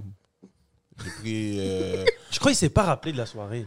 Puis nous, elle- on a, nous, on a regardé un match, on a appelé, il y a des personnes qui sont venues, ils sont partis. Ben ouais, les gars, Lui, il était comme ça, Ouais. J'étais là Ouais, comme- occupe-le pas. euh. Le dromadaire était là couché. Ouais. Je te jure. oh, Ah, c'est Puis tellement tu Non, l'as-tu revu chaque- après? Oui, à chaque fois, tu es obligé de le... re- Tu peux même pas le regarder droit dans les yeux. Là. Tu es comme... Mais là, t'as dû t'excuser, j'imagine. Bien sûr, bien sûr. je Toi aussi, parce que c'est toi qui l'as invité. Non, mais tu- ouais, mais c'était. ça peut- Il y a Il pas était vraiment cool, de- il était- Ouais, ouais, vraiment cool. Il, a, il en a vu pire. C'est ça. Ouais, oui, Ouais, oui. j'avoue que dans son. euh, Je peux te garantir, il en a vu pire. Toi, y a-tu des fois où tu t'es. euh, Mais moi, je bois pas d'alcool, donc ça m'est jamais arrivé de. Ok. de- dans Fait cet que t'es en contrôle. Toujours en contrôle. Mais le pire, c'est qu'Ali, c'est rare des, des, des, des soirées comme ça. On a eu des soirées où on était arrachés, mais, mais de dormir comme ça chez quelqu'un. Non, d'habitude, parce que cette journée, elle rare. spéciale. Elle était spéciale. Je n'avais pas mangé. C'est ça, La c'est fin de ça, la ouais. journée, c'était que des mauvaises nouvelles. Ça a frappé. Ben oui, ben écoute, je pourrais après, jamais juger. euh, Il ben, est allé chercher mon ego. Après, il me dit Écoute, tu finis la bouteille, elle est à toi. Tu vas pas me dire ça deux fois? Tu vas pas me dire ça deux fois. Alors, lui, la seule chose que lui, il ne boit pas, mais c'est toujours les Il boit réseaux de l'eau, sociaux. du Fiji. Non, non. Tu te rappelles à ma fête? Les, les, les réseaux sociaux. Lui, se pointe des débats sur les réseaux sociaux. Non, non, non. Et- non. Ah, toi, tu réponds aux gens sur les. Non, pas, non, non, non, je réponds pas aux gens. Je dis ce que je pense. Euh, C'est aussi excuse-moi. Non, non, mais je réponds pas à des, à des, à des, euh, à des provocations ou quoi que ce soit. Je dis ce que je pense. Puis lui, il fait référence à il y a quelques temps. euh, L'impact de Montréal, ben, il perdait 6 matchs, 7 matchs de suite. Ah, parce que ça va mieux maintenant. Parce que, ouais, c'est- tu sais, ça allait pas très bien. Et à chaque fois que je regardais le match, il y avait- après, je regardais les journalistes, ils disaient, ah, tu sais, euh, c'était quand même correct. euh, il y a des points positifs. Renforcement positif. Ah ouais? Ouais, mais non, c'était catastrophique. Ben non. Et ce que j'ai dit, c'est aussi simple que, les gars, euh, un peu d'objectivité, s'il vous plaît. Juste un peu Ça d'objectivité. commence mal. Je comprends que comme il faut, euh, oui, encourager, être positif, mais non, il faut dire les choses Ouais. comme elles sont. Il y a, il y a- à un moment donné, il y avait 12 blessés dans l'équipe. Ça, donné, dit quelque chose. ça dit quelque chose. Il y a des gars qui ont quatre cartons euh, en cinq matchs, quatre cartons rouges en cinq matchs. Ouais. Tu sais, J'ai dit juste, OK, il faut adresser les choses qu'il faut adresser parce que c'est comme ça qu'on progresse. Mais je suis content que tu là, Reda, parce que euh, je- tu sais, l'impact, est- bon, c'est taillé un poste, en 9e dans l'association, réussissent à aller, ils vont être en série, si je ne me trompe pas, ils jouent contre Ouais. euh, Philadelphie- England. euh, New New England contre, la Révolution. Euh, drôle de saison. Mhm. Comment ça se passe avec Thierry Henry, est arrivé en héros de l'extérieur, ça puis puis moi je suis de l'extérieur, on continue d'encenser Thierry Henry, tu dis il y a des blessés comme ça se peut pas, les gars ont l'air écœurés, on blâme beaucoup la Covid, mais j'ai l'impression qu'à l'interne, c'est peut-être pas tout rose non plus là. Ben, c'est pas tout rose parce que, comme tu as dit, on blâme la COVID, mais euh, à ce que je sache, toutes les autres équipes sont impactées par la COVID. Ouais, Toronto, Vancouver et toutes les autres équipes aux États-Unis. Et c'est juste que je trouve ça euh, malhonnête de toujours justifier quelque chose qui est médiocre. Tu sais, si je, je coach des enfants, là, puis ils perdent à tous les matchs, je ne veux pas leur dire que tout va bien. Je vais essayer d'adresser ce qui ne va pas. Exemple, l'approche, euh, la mentalité quand, par rapport au match. Est-ce que vous faites tout ce que vous devez faire pour vous préparer? Euh, tu sais, Il faut adresser les choses telles qu'elles sont pour s'améliorer, pas pour constamment critiquer. C'est pas Mhm. ça le but, là, c'est de s'améliorer. Est-ce que tu t'expliques que Thierry Oui, oui, oui. critique J'essaie beaucoup d'être ses joueurs? Exact. J'essaie d'être tout simplement objectif et de dire ce que je pense de ma perception de joueur. Après, il y a des journalistes qui n'ont jamais joué au soccer. Donc, il y a des trucs qu'ils ne peuvent pas comprendre. Je veux des noms. Et tant que tu n'as pas, jou- tu sais, si tu n'as pas joué un certain sport, tu peux pas savoir tu sais, toutes les nuances qu'il y a dans un match, dans, un, dans une défaite, dans le comportement des joueurs, Dans le leadership dans le aussi, leadership, exact. Et Thierry, en, en Moi, fait, je t'ai vu, vu critiquer des, des joueurs, des, des, Hmm. des gars de UFC. Est-ce que tu as déjà fait du UFC, toi? comment ça, j'ai Jay, lui, c'est un paresseux. Ils ne peuvent même pas, ils peuvent ça, pas j'ai faire- jamais dit lancer un ça? coup de poing. Quand, ben j'ai mais- jamais dit ça. De quoi tu parles? mais quand on écoute des, des combats de boxe, on devient des, gérants d'estrade. Ah, là, c'est pas Mais pareil. Ali, tu réagissais, tu réagissais quand, quand Reda parlait Ouais. de, de l'impact puis puis du leadership de Thierry Henry. Comment tu vois ça? Moi, je trouve que Thierry Henry, écoute, on l'a donné une équipe d'handicapés. Euh, sérieusement, c'est une équipe d'handicapés. Et euh, jusqu'à aujourd'hui, il y a des joueurs que, que pour moi, c'est pas des joueurs de soccer. Il y en a des certains joueurs que je com- je commencerai pas à nommer là non. Non, non. Mais Parce je que je trouve sais qu'il y en a beaucoup aussi que voilà. tu respectes dans, dans l'équipe. Je trouve que c'est des joueurs qui sont très médiocres. Mais tu as donné ça à un, un- un- un entraîneur Mhm. qu'aujourd'hui, il est obligé, pas il est obligé, mais il fait avec les, les, les moyens qu'il mo- a. les moyens Ouais. à bord. J'ai une question, moi, pour. euh, dans ma bibliothèque en arrière, j'ai le, livre, de Bill Walsh, qui est comme sa Bible sur euh, quand il a revampé le- le- les 49ers de San Francisco puis qu'il a réussi à gagner des Super Bowls. Puis lui, il y a, un- volet là-dedans, un chapitre où il discute de d'anciens joueurs vedettes qui deviennent des coachs. Et ce que Bill Walsh dit, c'est que lui, à tout prix, il ne va jamais aller là. Pour la simple et unique raison que les joueurs vedettes viennent avec des égaux. Et euh, quand tu deviens entraîneur, c'est pas tant important de savoir ce que tu sais, mais c'est la façon de le communiquer. Est-ce que Thierry Henry est assez euh, calé pour être un, un- tu sais, pour être capable d'être un bon pédagogue pour les gars de l'impact? Moi, je peux Moi, pas- Tu veux y aller ou. Ben, moi, ce que j'allais dire par rapport à ça, c'est que, comme, comme tu l'as mentionné, Thierry Henry, c'est un, c'est un grand joueur dans l'histoire du soccer. C'est un des plus grands joueurs dans l'histoire du soccer. C'est une légende. C'est une légende. Et ce qui l'a aidé à devenir ce joueur-là, c'est évidemment son ego, sa confiance, euh, ses qualités aussi. Puis personnellement, je pense que ça va être extrêmement difficile pour lui de, de ch- switcher son mindset de joueur vers le- le- la mentalité d'entraîneur. Parce que quand tu es entraîneur, tu es là pour les joueurs. Mhm. C'est tes joueurs qui doivent shiner. Alors pas que toi. quand tu es joueur, il y a un petit côté, même si tu es un joueur d'équipe, il y a un petit côté égoïste. Exact. Puis je, je pense que ça fait quoi, trois ans qu'il a arrêté de jouer, et c'est sûr que ça va lui prendre une période d'adaptation pour Ouais. qu'il comprenne, ok, comme il faut que j'arrête de comme tourner ça envers moi là, puis de me focuser plus sur qu'est-ce que je peux leur donner à ces joueurs-là, puis comment ils peuvent se développer. Mais au niveau des connaissances footballistiques, c'est Ah oui, incroyable. C'est en- encyclopédie. C'est une encyclopédie, mais c'est juste comme tu as dit, comment il va transmettre ce, ce savoir-là, puis comment il va être patient. Puis ce qui est dur pour lui au jour d'aujourd'hui, c'est de savoir où est-ce que les joueurs se situent. Mhm. Parce que lui, dans le haut niveau, au niveau des connaissances, puis des fois, il peut dire certaines, il peut donner des directives aux, jou- aux joueurs. Ils sont pas équipés pour comprendre. Ils sont pas équipés Mais pour comprendre. à même l'équipe, tu sais, puis Ali, je sais, puis là, t'en as lancé en dessous du boss un peu sans nommer de nom, mais je sais que à même l'impact de Montréal, tu as des joueurs de, calibre extraordinaire, mais tu en as aussi un petit peu plus médiocre. C'est même pas question de euh, médiocre. Oui, il y en a des, des, des- joueurs médiocres, mais le problème que je trouve aujourd'hui avec l'impact et puis qui n'ont pas facilité le travail à, à Thierry Henry, c'est quoi? Même dans les affiches, qui tu vois Thierry. après- Voilà. Alors que c'est un coach. Alors que c'est un coach, c'est celui qui devrait être derrière ses joueurs. Tu sais, en termes de marketing, ça fait du y a un stunt aussi. Tu veux driver, ton objectif de marketing, c'est de driver du monde dans les estrades. Mais- Tu veux mettre en avant que c'est Thierry, mais très- je comprends. Il faut faire très très attention avec ça. Et c'est là que, est-ce que tu es en train de booster l'ego du, du joueur Thierry ou de- du coach Thierry? Mhm. Et c'est là que ça joue aussi. Puis l'autre chose aussi, pour faire l'avocat du diable, c'est que Thierry Henry, il a hérité d'une équipe qu'il n'a pas choisie. Mhm. Sa vrai. façon de vouloir, sa façon de jouer, ce qu'il veut mettre en place, fit aucunement avec l'équipe qu'il a. Et ces, joueurs-là, il les a pas choisis. Il en a choisi aucun d'ailleurs. Donc ça va prendre peut-être un an, deux ans qu'il y en a qui se débarrassent entre guillemets de certains contrats avant de pouvoir. Il y a un énorme clash entre le foot euro et la MLS. Mhm. Euh, D'ailleurs, Jérémy Philosophe a sorti un article super intéressant il y a quelques jours où il parlait de ça, Ouais. à quel point en, Amérique du Nord, on a de la difficulté, moi le premier, à comprendre la structure de la MLS, les, bon, les, les- les deux ligues dans lesquelles ils peuvent jouer, la CONCACAF, toutes les... Euh, Thierry Henry connaît le, le- le- le- le plus gros du plus gros du plus gros des niveaux arrive en MLS, non seulement en MLS, à Montréal. Est-ce qu'il y a un enjeu supplémentaire là, de ce côté-là? Non, parce que il a, premièrement, il a joué dans la, la MLS. Il a joué dans tout ce À New York. euh, à New York. Il a joué dans tout ce Pour le Red développement. Bull. là. Mhm. Exactement. Il a joué dans tout ce développement du, du foot en Amérique du Nord. Donc, il ne peut pas, on peut pas me dire qu'il vient et puis ne- il n'est pas au courant Mais de- l- des enjeux.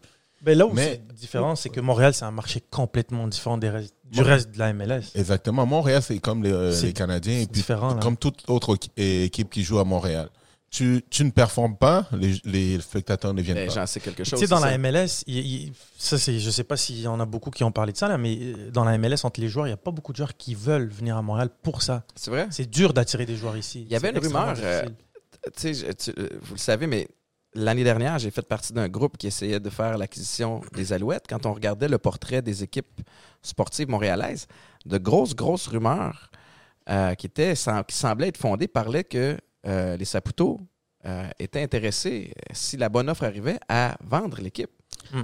Le rapport par rapport au prix où ils l'ont acheté dans les débuts à MLS, puis moi j'étais là et je me souviens d'être allé voir des games de l'Impact au centre Claude Robillard Ouais. dans les premières années versus ce que ça vaut maintenant, euh, ça serait un investissement qui, qui, qui- qui se peut pas. tu sais. Mais, mais est-ce que avez-vous des rumeurs de ça à l'interne? Je- Pre- Premièrement, moi, je ne crois pas.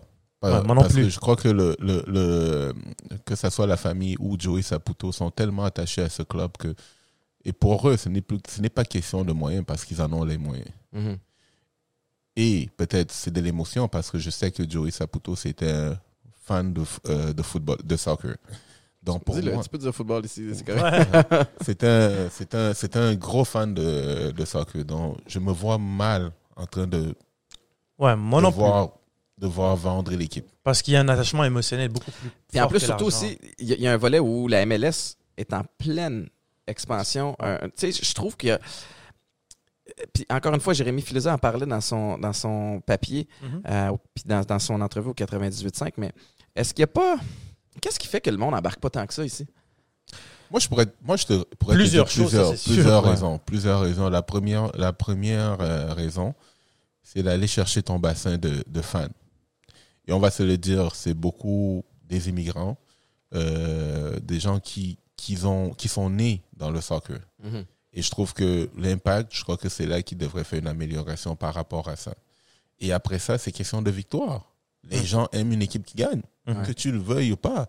Euh, à part qu'on soit des fans finis, que nous, on va le regarder pareil, qui perdent ou gagnent, ou quoi, on est là. Parce que, premièrement, c'est dans nos veines. Et deuxièmement, on adore cette équipe euh, parce qu'on est Montréalais, on est fiers de l'être. Donc, oui, où je crois qu'il devrait s'améliorer, c'est aller chercher cette diversité. parce que à Diversité. chaque diversité, à chaque fois qu'il y a eu des matchs, que ce soit avec d'autres, euh, que ce soit l'impact contre une équipe euh, d'Honduras ou même qui n'ont rien à voir avec l'impact de Montréal, les fans qui se sont présentés au stade Saputo, c'était incroyable. Ouais. Deux fois, on jouait des matchs, même à- quand je jouais en équipe nationale, on jouait des, fans- euh, des matchs contre, que ce soit l'Honduras ou El Salvador. Il y avait euh, plus de fans de avait- l'Honduras à Montréal Ah ouais? que de Exactement. Canada. Tu, tu avais l'impression Pourquoi on va pas chercher ces gens-là? Voilà. Mais moi, c'est ça mon, mon- mon point aussi. Je suis 100% d'accord avec ce qu'Ali vient de dire. Un exemple. Quand Didier a signé à l'Impact, évidemment, c'est une, c'est une légende. Mais quand tu regardais dans les estrades, c'était sold out à tous les matchs, tout le temps rempli, pendant tout le temps qu'il était là. Mais quand tu regardais dans les estrades, il y avait des drapeaux du Cameroun, de l'Algérie, de la Côte d'Ivoire. Puis c'est des fans qui sont à Montréal, mais qu'on n'a jamais été chercher. Mais une fois que on Didier. pourrait est trouver le moyen de les garder. tu sais. on pourrait trouver le moyen de les garder. Puis pour les garder, il faut s'impliquer un peu plus dans, ben, dans la communauté foot. Donc je pense que ça, c'est une chose. Il faut s'impliquer un peu plus dans les. ben, pour attirer les gens qui sont déjà Ah ouais. fans. Et je pense que dans les années précédentes, ce qu'ils ont essayé de faire, c'est d'attirer des, des, des- On va dire des- une- les Québécois puis, qui regardent le hockey, puis essayer de les convertir en fans de soccer. Uh-huh. Alors qu'il y a moins de friction à attirer des fans de soccer déjà qui ont grandi avec ça. Ben ouais. Juste. Puis c'est des gens qui vont avoir une meilleure compréhension Ouais. de, de, de la. Tu sais, parce que De la, de la Moi- game. Moi, j'ai, j'aimais ça te regarder jouer. Euh, je t'ai regardé jouer aussi. Puis je suivais de façon peut-être plus passive, tu sais, au même titre Ouais. que quand tu me regardais jouer. tu sais. Puis, mais tout le, le- il y a quand même une complexité supplémentaire au soccer qu'il y en a au foot. Nous autres, au foot, c'est simple. Même à la limite au hockey, c'est simple. Ça Une que ligue. Ben, mais c'est comme ça que je le vois, ouais. Ouais. Dans le sens où, puis encore une fois, peut-être que je parle à travers mon chapeau, mais c'est moi, la façon que je le vois, c'est que foot, hockey, tu as une ligue, tu connais le nombre d'équipes, Ouais. système, il est simple. Euh, saison régulière dans laquelle on fait un classement. Après ça, ça détermine les playoffs. Puis là, pop, pop, pop, pop, champion. Alors qu'au soccer, il y a comme deux ligues supplémentaires. Je sais même pas, je pourrais même pas dire quand est-ce qu'il y a le draft. Je peux même pas Tu dire à quel point le- en Europe, tu peux en recruter Afrique, en- des joueurs peuvent arriver en cours de saison. Ouais. Fait que c'est ce, volet-là, je trouve que on gagnerait. Puis je comprends qu'il faut absolument aller chercher les, les gens qui s'y connaissent déjà puis qui tripent soccer. Mais j'aimerais voir euh, un effort supplémentaire à enseigner, peut-être. Mhm. Parce que plus tu connais la game, plus tu connais la structure, plus, Tu deviens fan. plus tu t'es intéressé. Ouais. Ça, ça, je l'ai expliqué même dans notre podcast parce qu'on a eu des débats souvent euh, très, très euh, intenses, Reda et puis moi, pour, à- par rapport à ça. Et je lui, ai- je, je l'avais dit, je lui ai dit ça, je lui ai dit, Reda, beaucoup des gens aiment le soccer, mais ils ne comprennent pas le soccer. Mhm. Et même comment déjà la structure d'un club est faite. C'est qui qui prend les décisions? Ouais. Pourquoi le coach est ici? Pourquoi le directeur général a été? Est-ce qu'on l'a voté ou bien on est allé le chercher? Pourquoi, pourquoi Qui ça? choisit qui dans ces deux-là? Voilà. Et je lui ai demandé que même au niveau des euh, médias, il devrait se faire un devoir d'expliquer. Ouais. Euh, comme euh, il y a des trucs, euh, euh, le soccer pour nul. Ouais. On t'explique. Voilà. Football for dummies. Ouais, Et, c'est ça. voilà. Et puis tu commences à voir c'est quoi, c'est qui qui devrait être responsable des actions. Parce que de fois on dit, oh mais Thierry Henry a des joueurs. Qui qui a fait ça? Ouais. Qui qu'on va pointer le doigt? C'est ça, c'est pas. on, on ne sait même pas à qui pointer le doigt. Mais, et après ça, maintenant, de montrer aux gens et avoir un tableau et d'expliquer, regardez, quand l'impact joue la saison, voilà la saison régulière. Ouais. Ça se passe comme n'importe quelle autre saison. Il y a des matchs réguliers. Les premiers, les deuxièmes ou le troisième ou les cinq premiers vont en playoff et ils gagnent la Ligue. Et ceux qui ont gagné la Ligue, maintenant, jouent dans la Coupe des champions l'année prochaine. Mais tu me l'expliques comme ça, puis là, ça fait du sens. Mais ce qu'on voit, en tout cas, tu sais, puis encore une fois, c'est sûr que si je m'assois, puis je prends le temps de faire les recherches, je vais être Tu capable de le comprendre. Mais la game, la vie, ça fonctionne pas comme ça, surtout dans les médias. On va regarder les manchettes, puis je vais regarder les manchettes, puis je vais voir euh, match à- à- que l'Impact doit absolument gagner ce soir. Oh, l'Impact a perdu, l'Impact éliminé. Non, oh ils- shit, ils, ont éliminé. per- ils ont perdu, mais ils sont passés. Mais Puis là, après ça, la- puis fait, là, le lendemain, l'Impact joue samedi, puis tu fais comme, mais hier, j'ai lu qu'il était éliminé. Fait Mais n'y a de- pas de. C'est de là que venaient les tweets dont Ali parlait, c'est que je- je- critiquer pour critiquer, ça sert à rien. C'est d'alcool, hein, c'est- c'est de là que venaient le- le- les, les tweets que j'avais faits là. C'est pas vraiment pour critiquer, c'est plus pour essayer d'amener les conversations à un niveau plus élevé que juste oh on n'est pas bon. Est-ce que, Non, est-ce- il faut que tu- comprendre pourquoi on n'est pas bon. Ouais. Est-ce Il y a que des tu as eu cet objectif Ben oui, à 100%. Parce que tout ce que je voyais, c'était oh, on a perdu, mais c'est correct, il y a eu des points positifs. On a perdu, mais non, moi, je veux pas entendre on a, on a perdu, on se comprend. Moi, je veux voir on a perdu. Pourquoi on a perdu? Parce qu'il y a eu ce problème-là, ce problème-là, ce problème-là. Comment on peut le régler Ces solutions-là, Mais ces moi, solutions-là, ces moi, solutions-là. moi, je te, moi, je te, Parce je que pose- en je te tant qu'athlète, poserai une autre question. Je te poserai une autre question. Est-ce que tu penses que les gens qui sont en train de parler de soccer sont assez qualifiés pour pouvoir avoir ce, ce débat Ben ça, c'est un autre problème. Alors, Ça, il y en a des bons. Il y a des Il y en a des Jérémy bons. Filosa, il y a Il y en des a des Olivier bons. Brett, il y a, entre autres, pour ne nommer 100%. qu'eux autres, mais t'en as des bons. Mais c'est vrai aussi que des fois, puis ça, c'est une autre affaire, c'est que des fois, en tant que journaliste, t'es comme catapulté à OK, là, tu t'en vas couvrir l'impact. Oh shit. Fait que tu fais ton mieux Mais avec tu couvres en surface. Ben oui, ils parce- ont gagné 2-1. On a perdu 3-2. Mais ça, Mais on le sait. ça, c'est Mais on va aller plus loin. Ça, c'est ce qui m'énerve un peu au, au Québec par rapport à d'autres d'autres places que j'ai été au, euh, au soccer. Parce que là, tu as des gens qui sont qui n'ont jamais joué au soccer.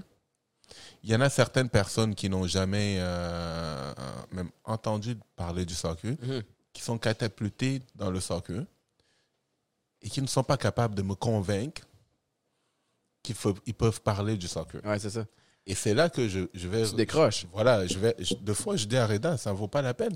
Mais pourquoi vous devenez pas. Tu sais, vous autres, euh, bon, vous parlez, vous parlez de, de- de- de- l'impact beaucoup dans votre podcast, mais vous pourriez, ça pourrait être une de vos vocations aussi, tu sais, de, de- de discuter de ça pour, pour des gens comme moi qui, qui connaissent moins ça, tu sais, parce qu'au lieu d'attendre que le- le- le- le- les bons journalistes arrivent, à un moment donné, des fois, il faut créer les.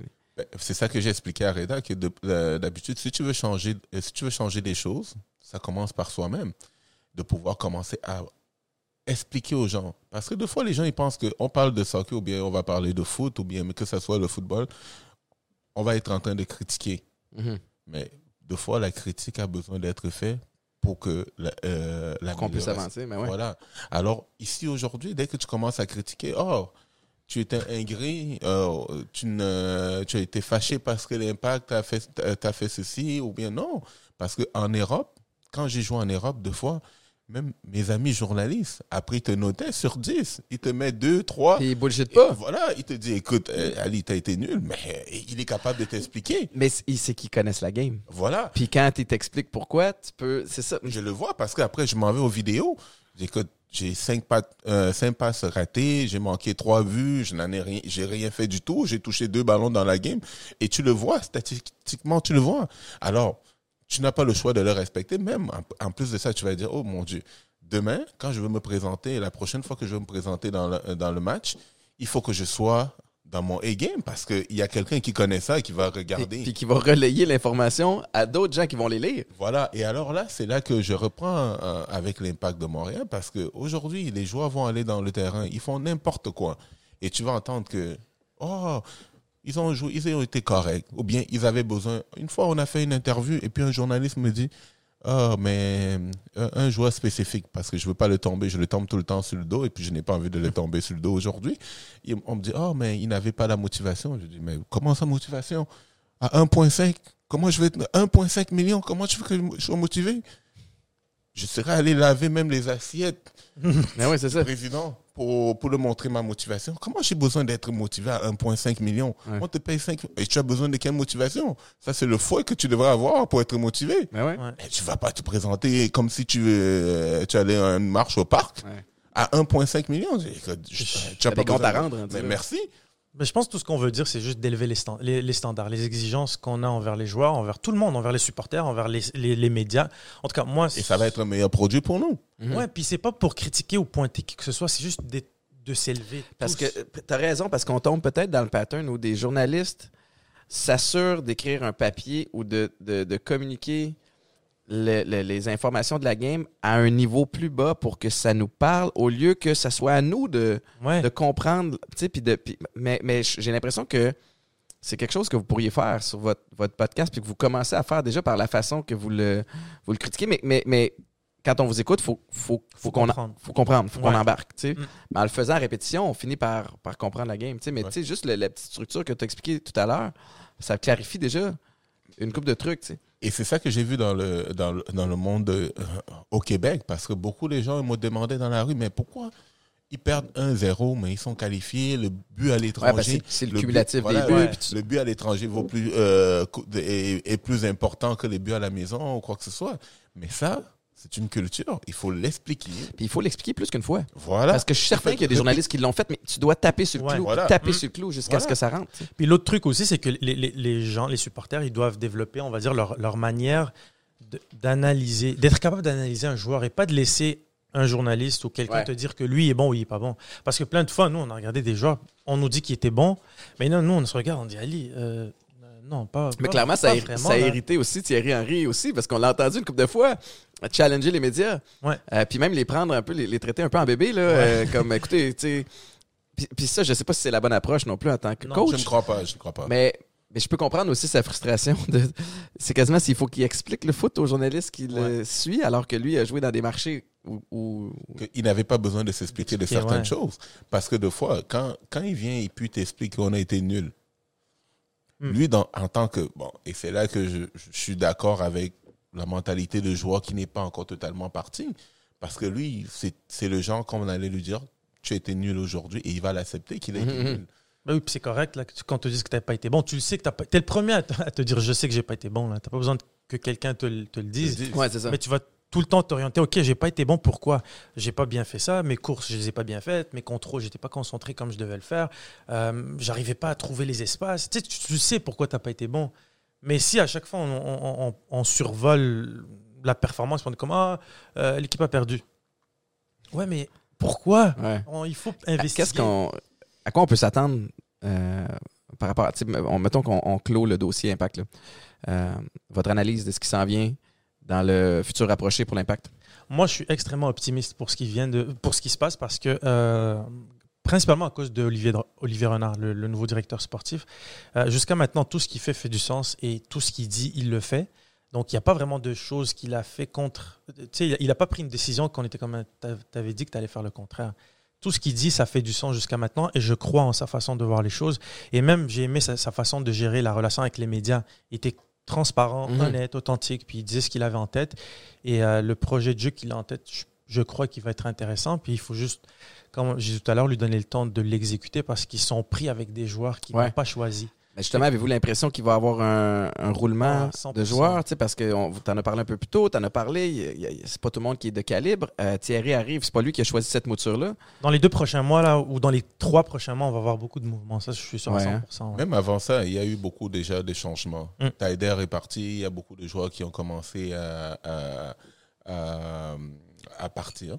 Mais je crois que de plus en plus, bon, je l'espère, que au moins Thierry arrive à être responsable de son équipe. Mhm. Mhm. Parce que là, on va pouvoir le tenir responsable. Exact. C'est ça. Et on commence à voir un peu sa philosophie. Et l'impact commence à être. De toute façon, ça fait depuis 2016 qu'on n'a pas fait les playoffs. On est dans les playoffs. Que ce soit Covid ou pas Covid, on est dans les playoffs. Et tout le monde est dans le même bateau. Voilà, on est, alors, on est positif par rapport à notre équipe et on espère qu'ils vont nous donner des sensations fortes. Ouais on souhaite. En tout cas, tout le setup est parfait. Le stade est, le stade est, génial. Euh, un endroit qui est, qui, est, parfait. Il y a de l'ambiance. Les ultras sont dans le fond. Ils sonnent les cloches quand c'est le temps. Euh, on va le souhaiter. Euh, vous autres, futurs rapprochés, qu'est-ce qui s'en vient? Ben, qu'est-ce qui s'en vient? On va, évidemment, le, podcast, on va, avec le COVID, ça a été un peu compliqué d'être constant. Donc, on va, c'est sûr qu'on va reprendre la machine de ce côté-là. Puis sinon, avancer, disons, dans les projets personnels. J'ai quelques trucs en tête. Ces conférences, c'est arrêté évidemment en temps de COVID. Oui, euh, c'est arrêté. Il y en a, c'est sûr, qui peuvent être faits euh, de façon virtuelle. Mais oui, évidemment, j'espère que ça va reprendre euh, de façon constante. Puis on veut vraiment faire avancer le podcast pour amener du contenu de qualité, tout simplement. Mais c'est, puis c'est le fun. Puis pour y être, pour y être allé, pour vous avoir écouté, c'est vraiment intéressant. Le setup est génial. Ali, toi, Raconte-moi les projets qui s'en viennent. ton centre, puis ton. J'ai beaucoup de projets. Donc, j'ai le centre qui s'en vient. Félicitations d'ailleurs, tu viens de ah, l'acquérir. Euh. Merci, merci. Et euh, là, on est en train de faire un peu l'aménagement. Qu'est-ce qui va arriver dans ce centre-là? On, va, ça va être plus un centre de perfectionnement de, pour, euh, par position pour les joueurs de soccer. Donc, c'est quelque chose qui va être différent, qui ne, qui ne s'est jamais fait au Québec. Y a-t-il un nom déjà? Euh, c'est sûrement pas mon nom. Alors, je n'ai pas. c'est à Mirabel. C'est à Mirabel, c'est un nouveau projet. Et puis, de toute façon, dès que toutes les choses vont, la machine va commencer à être euh, ouverte. On va en entendre parler. Sûrement. Et puis, je vais venir t'emmerder de temps en temps. Certain. puis, je ça va me faire plaisir. Puis, euh, ah, mettons qu'on se donne un timeline, tu anticipes ou tu souhaites que le centre soit accessible à partir de quand? Bon, j'aimerais moi me souhaiter une bonne année avec ça. Donc, d'ici un an. D'ici le mois de janvier, j'espère. Ah ouais, ok. j'espère on travaille fort. J'aime ça parce que tu toujours des, projets ambitieux puis tu, mm. livres la marchandise aussi. Ali, tu as également une agence. Oui. Euh, euh, c'est une agence de placement de joueurs de, de, soccer dont on travaille beaucoup en Europe, dont on est trois dedans. C'est euh, M1, une agence sportive euh, pour les joueurs de soccer. Et puis on espère développer à d'autres joueurs. Pour l'instant, on a des joueurs on a un petit lot de joueurs restreints qu'on voulait se concentrer dessus. Ouais, faire les choses de la bonne façon. Exactement. Et puis, on ne veut pas faire comme les. Bon, on va y arriver à ce problème-là plus tard, ben, on verra. Mais on voulait se concentrer vraiment sur un, petit groupe de joueurs et puis mhm. donner notre focus par rapport à ça. Je voulais dire un truc. Je ne sais pas si les gens qui sont fans de, de soccer s'en rendent compte, mais euh, Ali, c'est probablement le meilleur attaquant de l'histoire du Canada. T'as raison. Et il va former les futurs attaquants. Je sais pas si les T'as cassé tous les records avec. C'est encore toi qui as les records à Team Canada? est-ce que tu as ouvert la, porte assez grosse? Parce, que, sa tête, elle va... plus dans Non, mais moi, il y a un truc que je dis toujours, ben, que, que je, je, reproche à Ali, c'est que c'est quelqu'un qui est humble, évidemment, mais il, il, est trop humble par rapport à ce qu'il a accompli et ce qu'il représente pour le soccer canadien, pas québécois, mais canadien.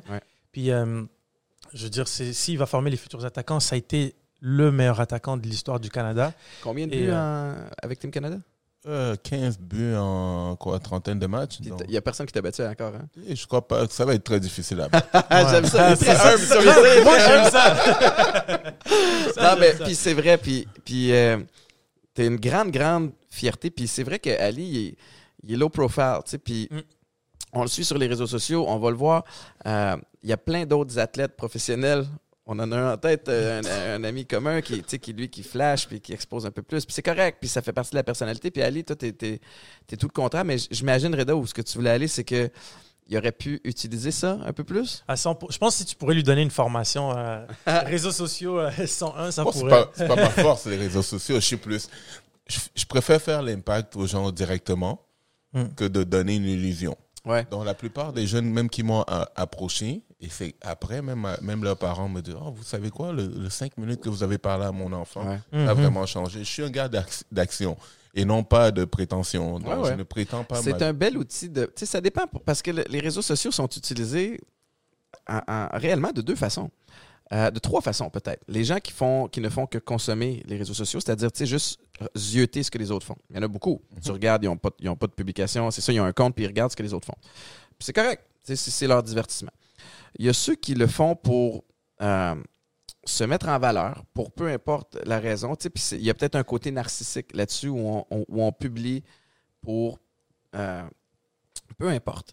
Et il y a l'autre côté qui est un, qui c'est un bel outil de marketing. Tu sais, Puis c'est ce côté-là que euh, tu n'es pas obligé de le faire toi-même. Il y a des gens qui, qui le Je vais font, aller mais m'asseoir et puis on va fumer un cigare, tu vas m'apprendre. tu sais Ouais. très bien, mais tu sais, puis vous le faites déjà, veux, veux pas, avec ton avec votre podcast, avec euh, Dans le vestiaire, euh, qui, est- qui est disponible d'ailleurs sur toutes les plateformes. Mhm. là. Euh, mais on, on est dans une période où, vous le sentez, il y a l'attention qu'on avait, qui était d'abord distribuée aux, aux médias traditionnels, a shifté. Il y en a encore. Mais maintenant, elle est distribuée ailleurs. Puis on a l'occasion, avec les réseaux sociaux, avec les, les tribunes comme nos podcasts, de devenir nos propres diffuseurs. Mhm. Et c'est-à-dire de passer les messages qu'on a envie de passer à notre façon, avec notre ton, puis sans se faire dire quoi faire par personne d'autre. Tu sais, des conversations comme ça sur l'impact, tu t'en vas à... C'est malheureux, puis c'est comme ça. Mais à TVA Sport, à RDS, peu importe, au 98.5, t'as 6 minutes, t'as Ouais. 3 minutes, t'as 8 minutes max. Puis, tu peux jamais rentrer en profondeur. Et ça, c'est une belle opportunité. Puis si vous avez votre podcast, c'est votre podcast, c'est que vous l'avez 100%. déjà compris.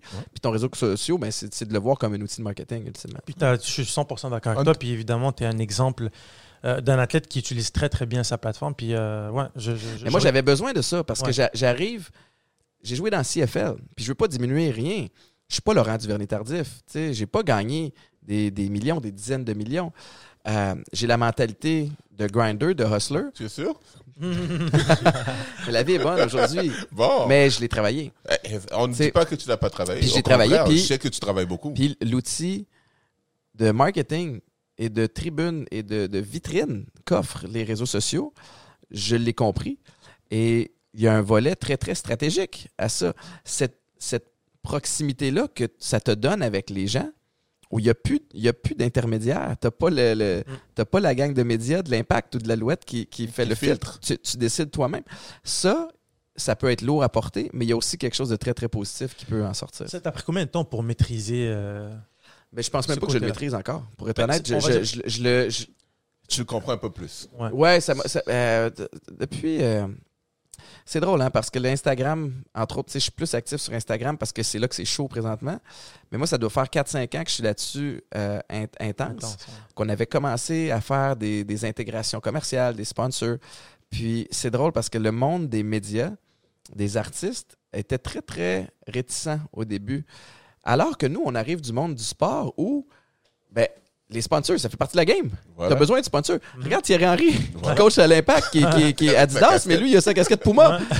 Il y a personne qui dit Et rien. ça, ça a été une- Non, il y a beaucoup de gens qui de sont gens frustrés. Oh, ouais, qui sont Mais vois-tu, avec le sport, on est un petit peu plus habitué Ouais. à être sponsorisé. C'est juste que maintenant, ça- ça- le, le format a changé. Tu sais, c'est pas juste des pubs télé, c'est plus juste des pubs magazines. Il y a des pubs réseaux sociaux. Fait que moi, quand j'ai transitionné là, je me souviens, il y a 4-5 ans, puis des amis en, en commun euh, qu'on a allés dans, dans- dans les médias, sais dans les qui. artistes, qui riaient de moi, qui fait comme, Ah, Étienne, euh, ah, jamais je vais me descendre. Puis qu'est-ce que je vois? La pas même- plus lo- loin que la chose. semaine dernière, fait la promo d'une bière, c'est rendu Ouais. là. C'est juste que je le faisais il y a 4-5 ans. Ouais. Puis vois-tu, là, j'ai l'impression aussi que, puis ça c'est mon feeling, qu'Instagram a une date d'expiration aussi. Mhm. Tu sais, puis veut, veut pas, les réseaux sociaux vieillissent en même temps que nous. Ouais. Facebook, c'était hot il y a 10 ans. Évolue plutôt. Évo- ça Ouais. mais Là maintenant, c'est. TikTok le nouveau. euh, Mais TikTok, j'ai encore, je suis là-dessus, puis j'aime ça. j'ai encore de la difficulté à voir comment ça va être monétisable. Mais Parce- c'est sûr, ça va l'être. Ça va, ben oui et non, mais tu as, toutes sortes de plateformes, puis tu as des nouvelles affaires qui arrivent. À un moment donné, il y en a qui vont. Il y en a pas qui vont mourir, mais tu sais, il y en a qui vont baisser, il y en a qui vont augmenter. Mais, mais moi, je suis un de ceux qui croient que tu découvres le chemin en l'essayant. Mhm. Tu sais, Puis à un moment donné, je passe tellement de temps là-dessus que tu finis par comprendre des trucs. Tu n'es pas capable de mettre le doigt dessus, mais tu peux comprendre un certain pattern. Mais bref, Ouais. euh, n'importe quoi en affaires, tu sais, pour faire la promotion de tes conférences, pour faire la promotion de ton centre, à donné, tu n'es pas obligé d'être actif à tous les jours, mais, 100%, mais, mais que les gens aient un point de référence pour aller Moi, voir je crois qu'en 2021, parce que moi, j'ai toujours cru, je dis bien cru, que si tu es présent, c'est parce que tu as quelque chose à vendre. Et deux fois, Reda me le pro- reproche, il dit, tu as beaucoup d'autres choses à vendre que juste quelque chose de physique. L'erreur que les gens font sur les réseaux sociaux, c'est que, par exemple, un soir, je veux, je veux, je veux mettre une publication. Et je vais habituellement, les gens vont poster pour eux-mêmes. Mhm. C'est-à-dire, je vais aller regarder dans mes photos. Oh, je me trouve euh, cute sur cette photo-là. Je trouve que j'ai la badass sur cette photo-là. je vais la mettre. À qui tu viens de faire plaisir? À toi. À qui tu as amené de la valeur avec cette photo-là? À ton À À ego. seulement. personne qu'à toi et ton ego. Voilà. Alors, des fois, il faut juste que les gens sur les réseaux sociaux se posent la question qu'est-ce que je peux publier qui va amener quelque chose à un autre humain, qui va amener Mhm. quelque chose à quelqu'un d'autre, qui va amener une valeur à cette personne-là? Et juste en pensant comme ça, c'est niaiseux, tu vas pogner pas mal plus. Là, les Ça- gens ça vont veut- avoir envie de te dire- suivre. Ça veut dire que tes deux derniers posts que tu as mis avec tes chest bras, Ah, les photos qui datent d'il y a 10 ans, des fois, il faut le mixer un peu. Mais le pire, c'est que ça, ça attire un autre crowd. hey, les gars, euh, merci euh, d'avoir pris le temps. Merci d'avoir pris votre passeport aussi pour venir, euh, venir en Montérégie me, me parler euh, dans le studio maison. J'apprécie beaucoup. Puis j'encourage encore une fois les gens à aller vous suivre sur votre podcast dans le vestiaire. Puis j'espère être réinvité pour parler de soccer quand je vais comprendre un petit Un peu peu plus, la ouais. patente. Et on fake Ouais, pas. hein. J'espère, j'espère juste qu'on me livre mes, mes boîtes que boîtes, j'ai ouais. été promis. Et ça, c'est mon drink préféré, le gin tonic. D'ailleurs, tu as été un de mes goûteurs, un de mes premiers goûteurs. Et je peux les dire que c'est confirmé, c'est mon préféré. Ouais, je sais, à chaque fois, on a, on a un petit spot euh, privé en ville, Ali, puis à chaque fois je reviens, puis il n'y a plus de canettes. Hey, merci Merci à les toi pour l'invitation. Merci ouais. beaucoup. hein. All right.